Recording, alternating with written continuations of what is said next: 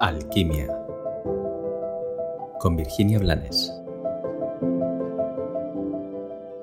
Hola, gracias por acompañarme en un nuevo episodio de Alquimia. Dentro de un par de días, aquí en el hemisferio norte, llega el verano. Eh, la llegada del verano y el verano en sí mismo es un muy buen momento para tomar conciencia de lo que hemos cosechado y un momento para gozar de ello. En realidad, cada día es un buen momento para tomar conciencia y para agradecer. Y por eso hoy te propongo un juego muy concreto. Te propongo que pienses en tres regalos que has recibido en tu vida. Evidentemente no tienen por qué ser tres regalos materiales, aunque pueden serlo. Esto no es importante para el juego. Reflexiona, Seguro que hay alguno que, te viene de repente a la cabeza, pero tómate unos minutos para reflexionar profundamente en tres cosas que hayan llegado a tu vida de manos de otras personas y que hayan sido verdaderamente importantes y trascendentes para ti.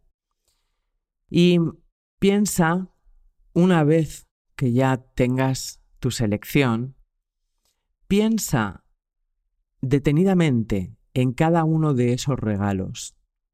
Piensa qué tuvo que suceder para que eso se diera, para que eso llegara a ti. Piensa en el desde dónde te hicieron ese regalo, en cuánto amor o gratitud o admiración o todas esas cosas y más debía de sentir la persona que te hizo ese regalo. Y piensa, sobre todo, reflexiona en hasta qué punto fuiste consciente de la grandeza de ese regalo cuando te llegó y hasta qué punto lo gozaste hasta sus máximas consecuencias.